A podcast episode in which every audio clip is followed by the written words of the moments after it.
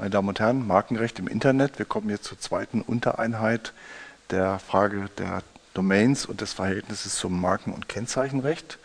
Ich möchte Ihnen zunächst einmal eine Übersicht über das, die Grundlagen des Domain-Name-Systems ganz kurz geben. Sie können die weiterführenden Hinweise, die wir Ihnen geben, auch nutzen, um sich da weiter zu informieren. Der Domain Name ist Teil der Internetadresse. Die Internetadresse brauchen wir, um Rechner im Internet zu adressieren. Jeder Rechner hat eine bestimmte Adresse. Diese Adresse ist eine, normalerweise eine lange Zahl. Da lange Zahlen, ich glaube, sie sind äh, achtstellig in diesem Fall, äh, nicht wirklich äh, gut handelbar sind, hat man sich das Domain-Name-System ausgedacht, um eben auch benutzerfreundliche Möglichkeiten der Adressierung zu nutzen. HTTP ist das Protokoll, also das Internetprotokoll, über die technisch die Kommunikation im Internet äh, erfolgt. Wir haben dann die, den eigentlichen Domain-Name, in diesem Beispiel www.jura.uni-göttingen.de. Wir haben dann den Slash und der Slash, also der Schrägstrich, sagt uns, dass dahinter ein Dateiname kommt oder ein Dokumentenname. In diesem Fall Wiebe HTM. HTM ist das äh, Format, HTML-Format der Webseite. Ist also eine Webseite, die dort erscheint. Es könnte auch PDF sein, also ein entsprechendes Dokument eingestellt sein. Also der blau unterlegte Bereich, ich will das hier nochmal kennzeichnen, ist die eigentliche Domain, eigentliche Domain Name. Und diesen müssen wir jetzt von rechts nach links lesen. Ne? Also ähm, wie im Arabischen, ne, von rechts nach links, de.de, das steht ganz am Schluss, das ist die sogenannte Top-Level-Domain, also die Hauptdomain, wenn man so will. In diesem Fall, die ist klar für Deutschland, also der Country Code. Wir haben dann die Second-Level-Domain, in unserem Fall Uni Göttingen. Das ist der, die Institution, die, wo der Hauptserver steht, unigöttingen.de. Und wir haben das Third-Level-Domain. Die Untereinheit zur Uni Göttingen ist Jura, also die juristische Fakultät. Ähm, und äh, da, da steht jetzt der eigentliche Server, der diese, äh, diese äh, Webseite dann auch äh, vermittelt. Also von rechts nach links, Top-Level, Second-Level, Third-Level-Domain. Das System der Top-Level-Domains ist relativ lange schon festgelegt worden. Wir hatten sehr lange Zeit zwei verschiedene Arten von Top-Level-Domains. Wir hatten die Country Codes, DE, IT, FR, UK, äh, auch TV, hm, schöne TV. Wissen Sie, was TV heißt? Ähm, aber wir hatten auch generische äh, Domains, die vor allem in den USA genutzt wurden, .com, .org, com für kommerzielle Unternehmen, .org für Organisationen, Info und so weiter. Wir haben seit einiger Zeit die Endung EU, also auch für Unternehmen, die im EU-Markt tätig sind. Und wir haben jetzt eine ganz revolutionäre Entwicklung. Äh, Ende 2014 werden eine Vielzahl neuer Top-Level-Domains äh, einsatzfähig sein. Man hat das im Prinzip das Domain-System auch auf der Top-Level-Ebene freigegeben allerdings äh, nicht frei im Sinne von Freibier, sondern das, man muss erheblich viel Geld bezahlen, wenn man entsprechende Top-Level-Domain ähm, äh, ein, äh, einrichten will, ähm, aber kann da, dadurch eben auch erheblich Vorteile in der Werbung haben. Ich komme darauf am Ende der Einheit nochmal zurück. Das sind also die Top-Level-Domains. Die Second-Level-Domains, auch die Third-Level-Domains sind frei wählbar. Und da ist jetzt unser Ansatzpunkt fürs Markenrecht, denn ähm, gerade im kommerziellen Bereich haben äh, Unternehmen doch sind sie sehr stark dazu übergegangen, ihren Markennamen oder auch ihren Unternehmensnamen, ihre Firma als Second-Level-Domain oder auch als Third-Level-Domain einzusetzen. Und damit haben wir eben äh, automatisch den Konflikt zum Markenrecht gegeben. Nun ist es so, ähm, zu Zeiten, der, zu Anfangszeiten des Internet. Das Internet war ja äh, zunächst mal ein bisschen ein anarchisches Medium und wurde auch vor allen Dingen von Computerfreaks genutzt. Das hat sich erst im Laufe der Zeit ein bisschen geändert und doch haben die Unternehmen relativ schnell gemerkt, dass sie dieses neue Medium auch für sich einsetzen können. Zunächst mal zu Werbezwecken, dann eben auch um die anderen Transaktionsphasen, die ich ja angesprochen hatte, auch auszufüllen, Vertragsschluss, Abwicklung ähm, und äh, ein einer der ersten Fälle überhaupt im Bereich des Internet war der Krupp-Fall, der auch so ein bisschen diese Konstellation als Hintergrund hatte. Äh, der große und der kleine Krupp. Es gab den kleinen Krupp, das ist die Firma W. Erich Krupp Kommunikation, die eine Online-Agentur äh, betrieb und oder auch noch betreibt. Ich habe gar nicht mehr gecheckt in letzter Zeit und auch entsprechend Dienstleistungen im Bereich des Internet anbietet. Und sie hat sich bei der DENIC, die DENIC ist die deutsche Registrierungsorganisation für Domains, hat sich die Domain krupp.de reservieren lassen und darüber eben ihre Dienstleistung auch vertrieben. Der große Krupp, ähm, wie das bei großen Tankern so ist, die sind etwas schwerfällig, äh, hat also 18 Monate gebraucht, bis äh, dort jemand auf die Idee kam, man bräuchte vielleicht auch mal einen Internetauftritt. Das war in den 90er Jahren, als das Internet eben noch recht neu war und Zeit gebraucht hat, um sich auch so als äh, seriöses Medium auch zu etablieren. Ähm, hat sich dann eben, wollte sich eben auch die Bezeichnung krupp.de reservieren lassen als Internetdomain und hat eben von der DENIC den Bescheid bekommen, es gibt schon jemand, der registriert ist. Und da entsteht jetzt das Problem, also bei den Domains, äh, die Domain krupp.de kann nur einmal weltweit vergeben werden. Also in dem Sinne ist das Internet ein globales Medium, aber auch ein eindimensionaler Namensraum.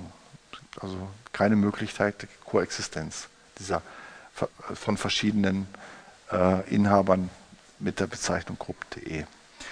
So, das ist der eine Punkt. Der zweite Punkt ist, dass eben die DENIC äh, gesagt hat, das ist schon registriert. Wir haben die Regel First Come, First Serve. Wer zuerst kommt, kriegt den Zuschlag. Nicht im Sinne der Auktion.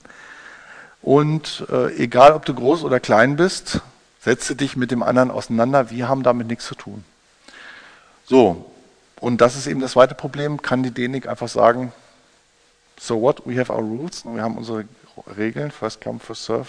Was da markenrechtlich oder kennzeichenrechtlich passiert, ist uns egal. Ne? Setz dich mit dem anderen auseinander.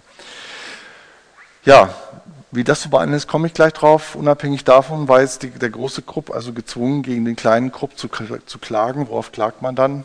Auf Löschung der Registrierung und vielleicht weitergehend auch auf Übertragung dieser Domain grupp.de an den großen Grupp. Ja, was meinen Sie, wie der Fall geendet hat? Ähm, leider ist es im realen Leben nicht immer so, dass der Kleine gegen den Großen gewinnt, sondern in diesem Fall war es so, der Große hat gegen den Kleinen gewonnen. Was könnte man sich vorstellen, mit welcher Begründung? Also die Tatsache, dass der Große groß ist, sollte als solche natürlich keine Rolle spielen im Recht, aber es hat natürlich gewisse Auswirkungen in diesem Kontext, weil ähm, natürlich der äh, die Verbrauchererwartungen eine gewisse Rolle spielen. Ne? Wenn ich also die Domain krupp.de eingebe, erwarte ich, dass der große Krupp auftaucht. Ne? Jedenfalls der, die große Zahl der, des Internetpublikums erwartet das, es sei denn, man kennt nun aus lokalen Gründen den kleinen Krupp. Sodass also diese Erwartungen enttäuscht werden, wenn der kleine Krupp da auftaucht und äh, diese Enttäuschung der Erwartung ist im Sinne des Verbraucherschutzes, aber auch im Sinne des Schutzes des großen Krupp eben rechtlich relevant, ne? weil also ähm, der Verbraucher eben in gewisser Weise nicht getäuscht wird, aber doch ähm, enttäuscht wird und der große Grupp eben seine Internetpräsenz nicht entsprechend den äh, Verbrauchererwartungen auch präsentieren kann. Und das hat eben, ich überspringe das jetzt mal, die Rechtsprechung auch, ja, da war es dabei, die Rechtsprechung auch ähm, veranlasst, hier zugunsten des großen Grupp zu entscheiden.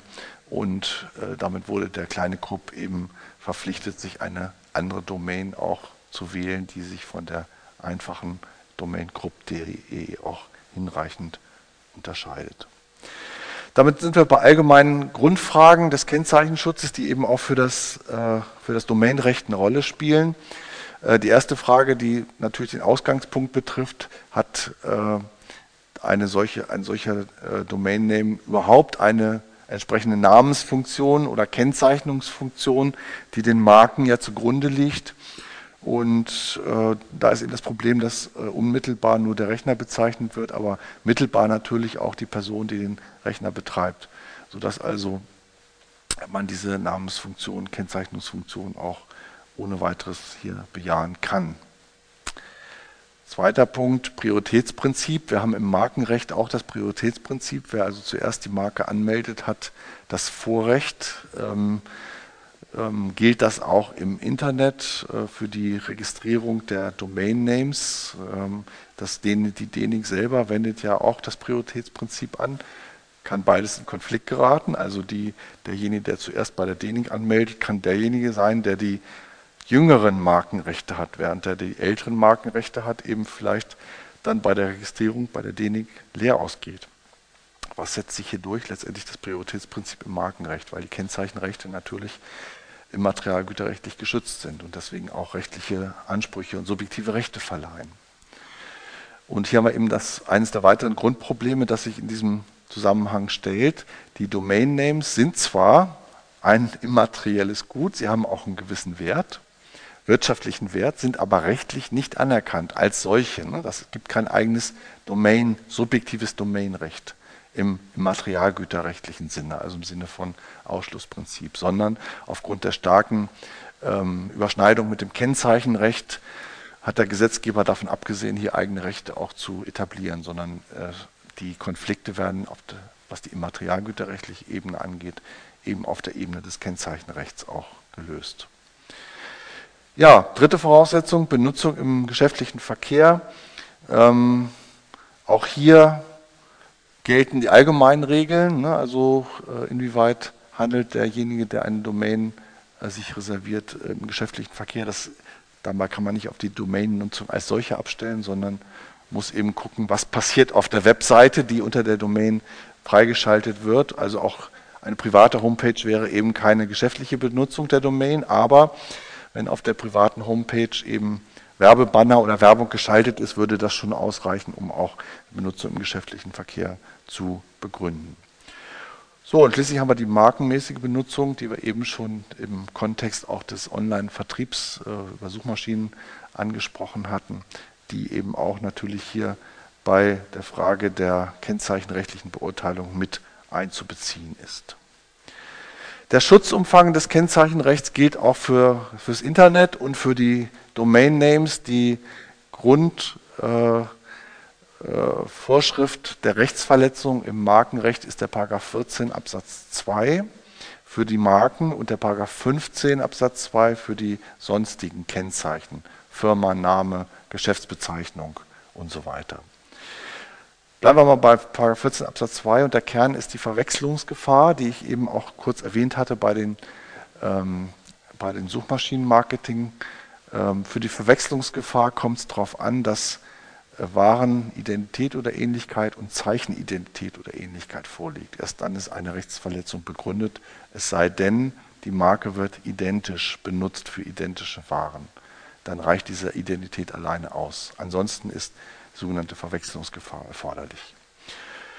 So, und da haben wir bei den einzelnen Unterpunkten der Verwechslungsgefahr jetzt wieder zu, zu Anfang zumindest gewisse äh, Streit, Streit gehabt. Darüber sind die Merkmale des Markengesetzes denn so eins zu eins auch übertragbar auf die Verwendung im Internet als Domains, also zum Beispiel bei der wahren Ähnlichkeit.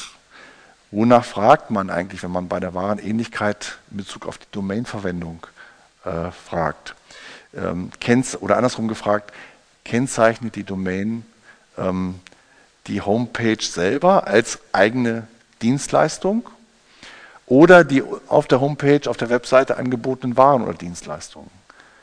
Wenn man jetzt drüber nachdenkt, muss man sagen, also wenn man die erste Alternative wählt, würde das bedeuten, dass also jede, ähm, jeder Domain-Name eben die Webseite als solche kennzeichnet. Und dann hätten wir immer Warenidentität gegeben. Äh, und dann wären wir ganz schnell bei einer Markenverletzung auch. Das kann also nicht sein, sondern man muss fragen, ähm, was wird angeboten über die Webseite und sind die Waren oder Dienstleistungen, die darüber angeboten werden, eben ähnlich oder identisch. Ich will mal einfach zwei Beispiele aus der Rechtsprechung herausgegriffen. Druckschriften und Partnerschaftsvermittlung wurden unter der gleichen Domain angeboten. BGH ähm, hat gesagt, keine Warenähnlichkeit und das bedeutet dann auch keine Verwechslungsgefahr und damit eben auch keine Markenverletzung. Gleiche für Bezeichnung T-Box, ne, für TK-Dienstleistungen und ein T-Fachgeschäft. Schöner Name für ein T-Fachgeschäft. T-Box finde ich also sehr äh, sehr schön und kreativ. Ähm, hätte ein Problem gehabt, wenn eben die Warenähnlichkeit hier zu den TK-Dienstleistungen gegeben wäre, hat die Rechtsprechung auch verneint. Deswegen kann die Bezeichnung T-Box eben auch weiterhin für dieses T-Fachgeschäft sozusagen in Konkurrenz auch zu ähm, TK-Dienstleistungen verwendet werden. Der BGH hat im Zuge der langen Rechtsprechung zum Domainrecht, die also fast 20 Jahre jetzt schon andauert, ähm, einige Punkte oder viele Punkte auch klargestellt, unter anderem eben auch, dass der Internetauftritt alleine eine regionale Wirkung einer Marke nicht erweitert. Ne, wenn ich also ein ähm, lokales Unternehmen habe, wie ein Pizzaservice, für das ich eben eine bestimmte äh, Bezeichnung als Marke auch verwende und eingetragen habe, wird dieser regionale äh, Bezug äh, Göttingen und Umgebung eben nicht dadurch äh, bundesweit, dass ich eben äh, die Marke im Internet benutze und vielleicht sogar als Domain Name verwende, sodass also ähm, sozusagen hier umgekehrt die Wirkung des Mediums eben nicht in die andere Richtung auch geht, die, den Markenschutz hier zu erweitern, allein dadurch, dass man ihn im Internet verwendet. Und daran sieht man schon wieder die, ähm, die differenzierte rechtliche Behandlung, die das Internet erfahren muss. Wir haben einerseits ein globales Medium, das also weltweit abrufbar ist. Wir haben aber Vorgänge, die in diesem globalen Medium sich äh, vollziehen, die eben lokale Bedeutung haben. Und diese lokale Bedeutung wird nicht einfach dadurch überspielt, dass das Medium selber global ist. Ne? Also da ähm, Stichwort Medium ist the message. Ne? Es ist eben nicht immer so, dass das die besondere Eigenschaft des Mediums immer auch die rechtliche Beurteilung beeinflussen oder auch bestimmen. Ähm, ich kann hier auch nur eine Parallele ziehen, auch zu der Spick-Mich-Entscheidung des BGH. Wir werden die Frage des Persönlichkeitsschutzes hier nicht gesondert problematisieren, aber ähm, ich gehe davon aus, dass in der Spick-Mich-Fall auch zumindest Grundzügen geläufig ist, wo es eben darum ging, dass Lehrer auch ihre Schüler bewerten und entsprechende Bewertungen ins Internet einstellen, die dann theoretisch auch weltweit abrufbar sind. Da haben wir eine ähnliche Konstellation. Ne? Ist also das, was früher äh, sozusagen am Essenstisch mit den Eltern besprochen wurde oder im Kreise der, äh, der Schüler und der Mitschüler besprochen wurde, also sehr lokale Bedeutung hatte, ist der Lehrer gut oder schlecht, sympathisch oder unsympathisch, was macht er sonst so falsch, dass das plötzlich global abrufbar ist. Und die Frage sich stellt, wie gehen wir jetzt damit um, rechtlich gesehen? Ist das also die Persönlichkeitsbeeinträchtigung, die da möglicherweise durch unsachliche Kommentare stattfindet? Ist die also intensiver, als wenn ich das nur im lokalen Kreis bespreche? Ne? Das ist auch eine, eine Frage, die rechtlich gar nicht so einfach abzugrenzen ist. Also auch die Interessenabwägung, die dann beim Persönlichkeitsrecht zu machen ist zwischen den in, in, in Persönlichkeitsinteressen des Betroffenen, des Lehrers in dem Fall und dem Informationsinteresse, der Meinungsfreiheit, das auf Seiten der Schüler und der Eltern auch eingreift. Diese Interessenabwägung, natürlich spielen da die, ähm, die medienbezogenen Eigenschaften des Internet auch eine Rolle, aber es, be es bedeutet jetzt nicht, dass das sozusagen das Übergewicht bekommt, nur dadurch, dass das Medium weltweit abrufbar ist. Und man sieht an diesem Fall aber auch, dann mache ich die Klammer gleich wieder zu, ähm, dass die, so die klassische ähm, Sphärentheorie, die wir im Persönlichkeitsschutz ja auch haben, also Intimsphäre, Privatsphäre, Sozialsphäre, dass die natürlich auch so im Internet nicht mehr funktioniert. Denken wir an Facebook. Ne? Also ähm, all die intimsten Sachen werden also äh, dem weltweiten Zugriff äh, anheimgegeben, wenn wir Bilder oder ähnliches, Kommentare Berichte in, bei Facebook einstellen. Was bedeutet das jetzt für den Persönlichkeitsschutz? Ne? Also einerseits ist diese Sphärentheorie äh, mit dem neuen Medium noch in gleicher Weise haltbar und auch natürlich die Frage, die da dranhängt, wenn der Nutzer das selber einstellt, müssen wir ihn davor überhaupt noch schützen. Jetzt mache ich die Klammer wieder zu. Das war also eine kleine Randbemerkung bei der Frage der Erweiterung des, des markenrechtlichen Schutzes. Ähm, wir gehen weiter mit den markenrechtlichen Grundlagen. Äh, neben der Ähnlichkeit der Waren eben auch Ähnlichkeit des Zeichens, äh, das zur Verwechslungsgefahr gehört. Und auch hier hat man diskutiert, äh, wie ist das jetzt mit den Besonderheiten des Internet, also der eindimensionale Namensraum einerseits, aber auch der beschränkte Namensraum, wo es eben viel stärker noch als bei klassischen Marken darauf ankommt, dass genau die, die ähm, die, die Buchstaben des Markennamens eingehalten werden. Wenn ich einen Dreher drin habe oder mich vertippe, finde ich die Webseite nicht mehr. Bei klassischen Marken ist das nicht so dramatisch, ne, wenn ich mich äh, im Anschreiben vertippe oder ähnliches. Also ähm, führt das die Tatsache, dass der Nutzer ganz genau hingucken muss, wenn er einen Domain Name eingibt, führt das dazu, dass er eben auf Abweichungen auch stärker achtet, sodass wir also hier eben rechtlich auch andere Maßstäbe annehmen müssen. Ähm, auch da hat sich die Rechtsprechung dahin entwickelt, dass mit der zunehmenden Nutzung des Internet durch jedermann ähm, eben auch die allgemeinen Regeln des Markenrechts auch in diesem Bereich Anwendung finden. Das hat da zum Beispiel dazu geführt, dass die Rechtsprechung auch sagt, eine andere Top-Level-Domain ist nicht ausreichend, um sich hinreichend zu differenzieren, wenn der eigentlich Domainname gleich ist oder identisch ist. Bedeutet also, wenn ich, gehen wir aus unserem Fall zurück, wenn ich grupp.de habe und das aufgrund meines Kennzeichenrechts auch meinem Schutz unterliegt, kann ich nicht eine Rechtsverletzung vermeiden, indem ich grupp.at wähle. Ne? Also auch grupp.at wäre nicht ausreichend, um die Verwechslungsgefahr auszuschließen. Wir sehen da, da den Hintergrund nochmal das Problem. Ne? Also wenn man einerseits sagt, der Nutzer guckt sehr genau hin, könnte man ja argumentieren, da guckt er auch genau auf die Top-Level-Domain und deswegen reicht das aus, um sich hinreichend zu differenzieren. Wenn man aber allgemeine Grundsätze angibt, an, anwendet und sagt, ja, die Top-Level-Domain ist jetzt nicht so entscheidend beim Gesamtbild des äh, Domain-Names und damit auch der, der markenrechtlichen Beurteilung, dann reicht eben die abweichende Top-Level-Domain auch nicht aus. So, das waren also die Grundsätze für die in Anführungsstrichen normale Marke, Verwechslungsgefahr, Voraussetzung. Es gelten jetzt allgemein im Markenrecht auch Sonderregeln für sogenannte bekannte Marken, also bekannte Marken, die äh, einen, in der Regel einen hohen Bekanntheitsgrad auch haben. Ähm, da gibt es verschiedene Kriterien, die da auch in der markenrechtlichen Rechtsprechung angewendet werden. Und die bekannten Marken sind geregelt in Paragraph 4, 14 Absatz 2 Nummer 3 des Markengesetzes. Die Besonderheit bei diesen bekannten Marken ist jetzt, dass sie Schutz nicht nur im Bereich der Waren- oder Dienstleistungsähnlichkeit begründen, sondern über die Branchen hinweg. Also Mercedes wäre als Marke nicht nur geschützt für die Verwendung für Autos, Panzer oder ähnlichem, sondern auch für ganz branchenfremde Produkte, Schuhe, Eiscreme oder ähnliches, weil es sich eben um eine bekannte Marke handelt und der Verbraucher, der eben die Bezeichnung Mercedes auf Schuhen sieht, denkt, aha, naja, Mercedes als großes Unternehmen hat jetzt auch diese Branche für sich erobert. Ne? Also dass also bei bekannten Marken ja die Gefahr näher liegt, dass man eben ähm, auch in andere Branchen expandiert, die mit der eigentlichen Branche, Kern, der Kernkompetenz sozusagen nichts zu tun haben. So, und dieser Schutz, dieser besondere und weitergehende Schutz der bekannten Marken schlägt sich dann eben auch bei den Domain Names nieder. Das heißt, hier wird Schutz auch gegen branchenfremde Verwendung gewährt.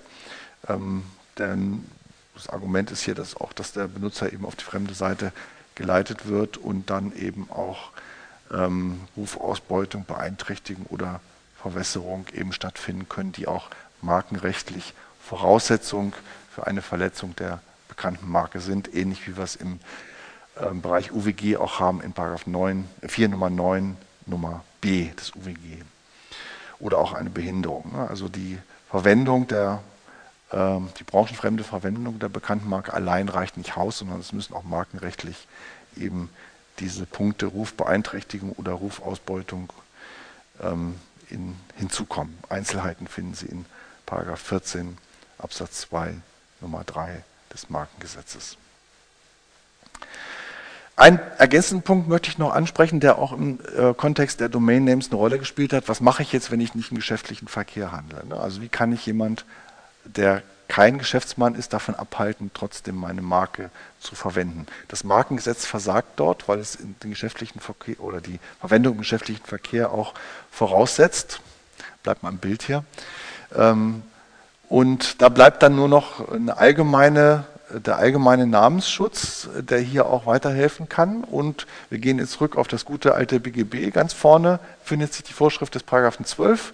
Die haben Sie vielleicht schon mal wahrgenommen, auch im Zuge Ihrer zivilrechtlichen Grundausbildung, aber vielleicht nie so richtig ernst genommen. Die kommt hier zum Tragen. Der Paragraph 12 BGB hat durchaus einiges an Inhalt und an Sprengstoff zu liefern. Ein Kollege von mir hat mal eine ähm, äh, HB-Schrift äh, von über 1000 Seiten zu diesem Thema auch geschrieben. Man kann also einiges dazu sagen.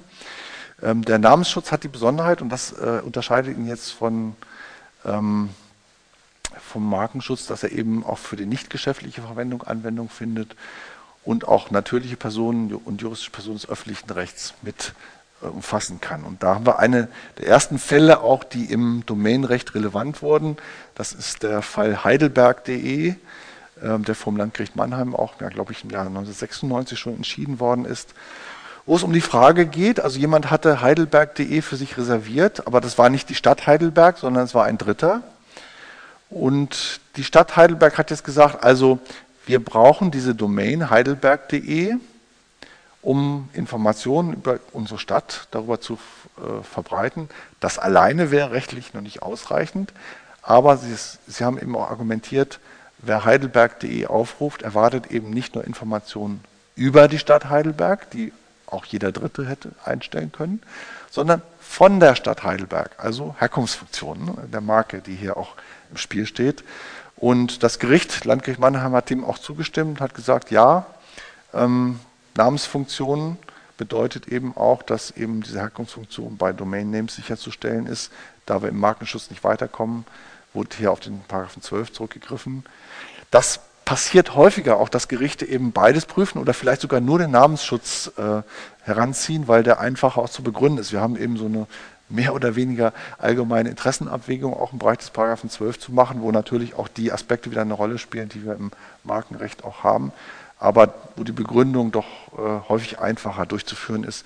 Interessen müssen beeinträchtigt sein. Man spricht von sogenannter Zuordnungsverwirrung. Das ist so etwas ähnliches wie Verwechslungsgefahr, dass also die Zuordnung des Namens im, in der Wahrnehmung durch das Publikum eben verwässert wird, ne? weil eben da plötzlich jemand anders auftaucht und man nicht genau weiß, was bedeutet das jetzt auch. Aber auch hier äh, beim Namensschutz des Paragraphen 12 ist eine gewisse Namensfunktion erforderlich, äh, die eben sozusagen die Herkunft auch äh, kennzeichnet. Das, die Bezeichnung Mahngericht zum Beispiel wäre rein beschreibend. Ähm, dazu gehört auch die kommerzielle Verwendung von äh, Namen durch eine Fanwebseite oder auch kritische Auseinandersetzung, zum Beispiel www.stopso.de, wäre auch zunächst mal eine Namensfunktion, aber hier spielt dann eben auch die äh, Meinungsfreiheit dann auch wieder eine gewisse Rolle für die Frage, darf jemand äh, den, den, den Markennamen oder Firmennamen wie Herr Esso eben auch in einer, einer Domain in diesem Kontext verwenden. Und das ist so wieder eine grundsätzliche Frage. Wir haben ja im Materialgüterrecht, Wettbewerbsrecht, Ausgestaltung, gesetzliche Ausdifferenzierung ähm, innerhalb des Ermessensspielraums des Gesetzgebers, aber trotzdem spielen die Grundrechte eben in diesem Bereich auch zunehmend eine Rolle, als sie sozusagen von außen auch gewisse begrenzende Funktionen entfalten und dass eben Markenverwendungen, die äh, vielleicht äh, normalerweise zulässig sind, unzulässig werden oder umgekehrt auch. Ne? Ähnliche Entwicklung auch im Urheberrecht, wo eben die, der Artikel 5 ähm, in seinen verschiedenen Absätzen eben eine zunehmende Rolle auch spielt für die Entscheidung von Einzelfällen. Ja, und dann wäre die Frage also, ähm, das habe ich auch fast schon vorweggenommen, kennen Sie das Motto des Highlanders? So ist es, also es kann nur einen geben und das ist eben die, ja, äh, die äh, Problematik auch bei den Domain Names, wie schon gesagt, wir haben einen eindimensionalen Namensraum.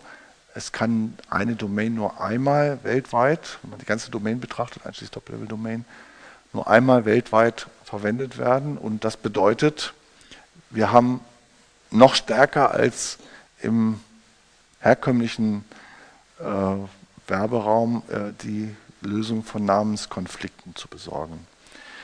Und ähm, wir haben hier verschiedene Grundsätze im Markenrecht, die äh, auch für Domain Names Anwendung finden. Ähm, Nochmal zurückzukommen auf den Krupp-Fall. Ich hatte die Grundzüge der Lösung ja schon angesprochen. Ähm, hier ist eben die überragende Verkehrsgeltung des großen Krupp ausschlaggebend, die eben nicht nur das Interesse des, der großen Firma Krupp selber beinhaltet, sondern auch das Kommunikationsinteresse der Nutzer im Internet, die, die eben die Erwartungshaltung haben, dass ich den großen Grupp finde, wenn ich grupp.de eingebe. Und das ist eben auch ein gewisses Allgemeininteresse, dass der BGH eben hier auch äh, später auch nochmal in der Entscheidung Shell.de mit angeführt hat. Der Herr Shell war ein Holländer, der zufällig Shell hieß und sich diese Domain auch äh, hat reservieren lassen und äh, auch da hat der BGH zugunsten des Großen entschieden. Etwas anders ist die Konfliktlage, wenn wir über die sogenannten gleichnamigen ohne Bekanntheit reden. Also wir haben das im realen Wirtschaftsleben häufiger, dass eben gleichnamige Unternehmen auch unter ihrem, ja, zum Beispiel Familiennamen aktiv werden, unter ihrer Firma und äh, sie sich insofern nicht in die Quere kommen, als sie zum Beispiel eben unterschiedliche Geschäftsbereiche haben, Geschäftsgebiete geografischer Hinsicht haben, sodass also da ähm, ja, kein wirklicher Konflikt in der Praxis entsteht. Wenn Sie also Pizzaservice, Bäckereien oder ähnliches denken, wie viele Bäckereien gleichen Namens gibt es in Deutschland? Ne? Wenn man also Bäckerei Meier, Müller äh, und so weiter, Schmidt äh, mal recherchieren würde, würde man einige hundert finden in Deutschland. Die kommen sich aber nicht in die Quere und können sich deswegen auch kennzeichenrechtlich schützen, weil eben sie lokale Bedeutung haben. Und man spricht hier, auch wenn gewisse Konfliktlagen entstehen, von Gleichgewichtslagen. Es hat sich also in der Praxis so eingebürgert, dass beide koexistieren können. Das geht im Internet nicht, weil wir eben einen eindimensionalen Namensraum haben. Da müssen wir entscheiden, ne? wer, wer kriegt die Domain. Und die Bäckerei Müller aus Göttingen oder die aus München. Wie, wie sprechen, man könnte sagen, München ist die größte Stadt, aber das alleine äh, ist hier natürlich nicht vergleichbar der äh, Situation bei Krupp, sodass also hier die allgemeinen Regeln auch gelten, die wir im, im äh, Recht der Gleichnamigen, im Kennzeichenrecht allgemein haben, nämlich einerseits Priorität, andererseits auch ein gewisser Ausgleich. Ne? Und das ist eben ähm, grundsätzlich gilt Priorität, aber ähm, auch da guckt man ein bisschen wegen der Interessenabwägung, wenn jetzt einer diese Gleichgewichtslage verändert, ne, zu seinen Gunsten zu verändern sucht, dann kann es sein, dass das Gericht ihn verpflichtet, eben auch äh, Zusätze zu, zu wählen. Wenn also jetzt die Bäckerei ähm, Meier aus Göttingen eben nach München expandiert, und sagt, ich erobere mir jetzt äh, vielleicht auch durch das Internet eben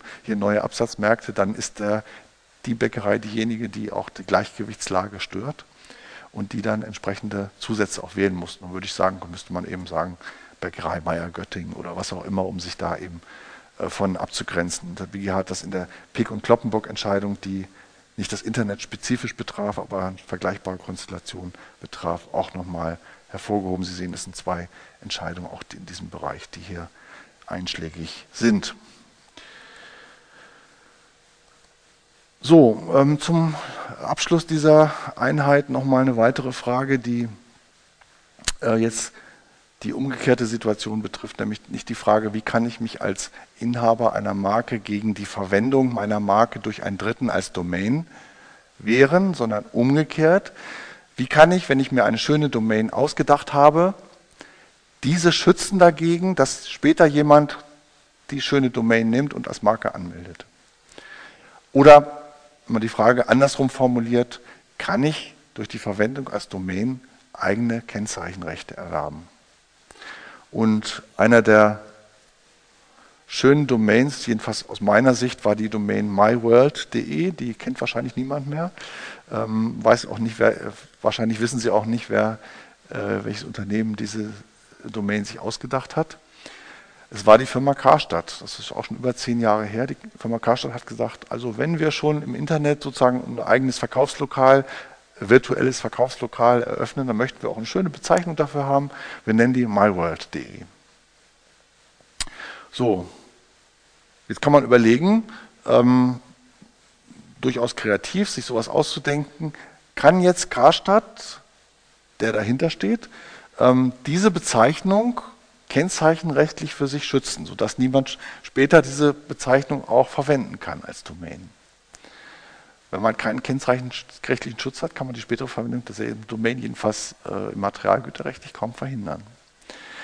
Da stellt sich auch wieder die Frage nach der Kennzeichnungsfunktion, die ich vorhin schon mal angesprochen hatte, nämlich ähm, was kennzeichnet eigentlich die Domain-Verwendung im Internet? Und ich hatte ja gesagt, also der Inhalt des Webangebots ist zu prüfen. Ähm, das müssen wir jetzt etwas genauer differenzieren nochmal. Bei der Marke werden gekennzeichnet Produkte und Dienstleistungen, die über die Webseite vertrieben werden. Das ist also die klassische Markenfunktion. Das heißt, wenn also myworld.de dazu dient, eben ja, die Verbindung herzustellen zu den Produkten, die online vertrieben werden, würde man das in diesem Sinne als Marke ansehen. In unserem Beispielsfall näher liegen würde, und das äh, nach dem, was ich gesagt habe, äh, wäre das wohl auch so die Bezeichnung als Unternehmenskennzeichen. Das ist der Paragraph 5 Absatz 2 des Markengesetzes, der eben Unternehmenskennzeichen auch beinhaltet. Da würde man sagen, das ist jetzt das virtuelle Geschäft. Ne? Unternehmenskennzeichen sind so unterhalb der Marke, äh, zum Beispiel Etablissementsbezeichnung, wenn ich also eine bestimmte Gaststätte habe unter der Linde. Ne? Also ähm, die, das ist keine Marke, das ist keine Firma, sondern das ist die Bezeichnung dieses Lokals. Das kann man übertragen in den virtuellen Raum und sagen, das ist ein virtuelles Geschäftslokal und dieses, sozusagen dieser virtuelle Ableger des Unternehmens bekommt ein eigenes Kennzeichen. Das ist dann eben MyWorld.de. Das würde ich hier sogar bevorzugen gegenüber der Markenfunktion unserem Beispiel. So, dritte Möglichkeit wäre jetzt der Inhalt, den Inhalt des Angebotes selber zu kennzeichnen. Der Laden bedeutet ja nur, ich habe da sozusagen einen, einen Laden, über das ich meine Produkte verkaufe. Dieser Laden wird bezeichnet. Wenn es jetzt um den Inhalt dessen, was im Laden angeboten wird, geht, dann wäre ich im Bereich des Werktitels. Paragraph 5 Absatz 3 Markengesetz definiert den Werktitel. Und Werktitel ist, wie der Name schon sagt, also der Titel eines Buches. Ich darf bei der Gelegenheit mal dieses Buch hochhalten hier. Spindler Schuster, sehr zu empfehlen, Recht der elektronischen Medien, äh, behandelt also kommentarmäßig alle wichtigen Fragen, die wir hier auch behandeln im Wirtschaftsrecht der Medien in Form eines Kommentars. Gutes Nachschlagewerk erscheint demnächst in neuer Auflage. Ähm, da ist jetzt diese Bezeichnung Recht der elektronischen Medien, ist der Titel. Jetzt kann man sich fragen, wozu brauche ich den Titel? Ich habe ja Marken und Firma. Naja, Beck Verlag, ne? Marke und Firma. Aber was ist, wenn ich den Titel nicht habe? Woher weiß ich dann, was drinsteht im Buch? Weiß ich nicht. Ne? Also dann habe ich nur ganz viele Bücher aus der grauen Reihe, einschließlich des Parland. Oh, ja, gut, beim Parland steht Parland drauf, aber das ist auch, auch fast schon ein Titel. Aber ich weiß nicht, was drinsteht. Ich muss also blättern. Ne? Also der Titel ist ganz wichtig, um den Inhalt zu kennzeichnen und auch im Verkehr zu unterscheiden. Und so kann man eben auch beim Webangebot sagen, naja, das, was äh, angeboten wird, äh, ist eben äh, durch die Domain beschrieben und ist insofern der Titel. Man würde das wohl bei Zeitschriften vielleicht auch sagen können. Ne? Bei Zeitschriften, die online gehen, wo dann vielleicht auch ähm, der Titel ähm, näher, äh, also der Inhalt des Webangebots näher bezeichnet wird und dann würde man den Domain eben auch als Titel in diesem Sinne ansehen und entsprechend schützen können.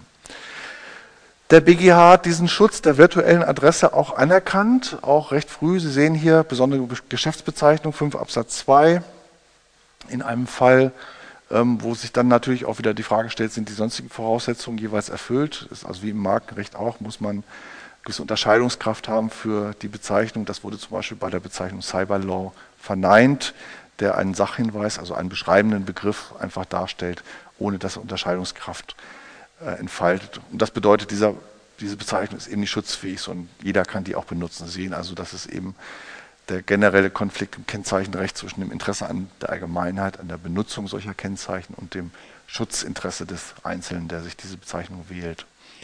Ähm, die Rechtsprechung ist da ähm, auch bei verschiedenen Kennzeichenrechten manchmal unterschiedlich.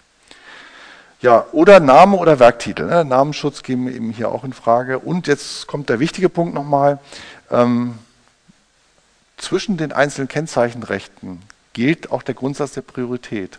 Das heißt, die Marke ist nicht immer das größte Kennzeichenrecht, sondern wenn ich einen Firmenschutz oder Namensschutz habe, der prioritätsälter ist, hat der Vorrang gegenüber einer später eingetragenen Marke.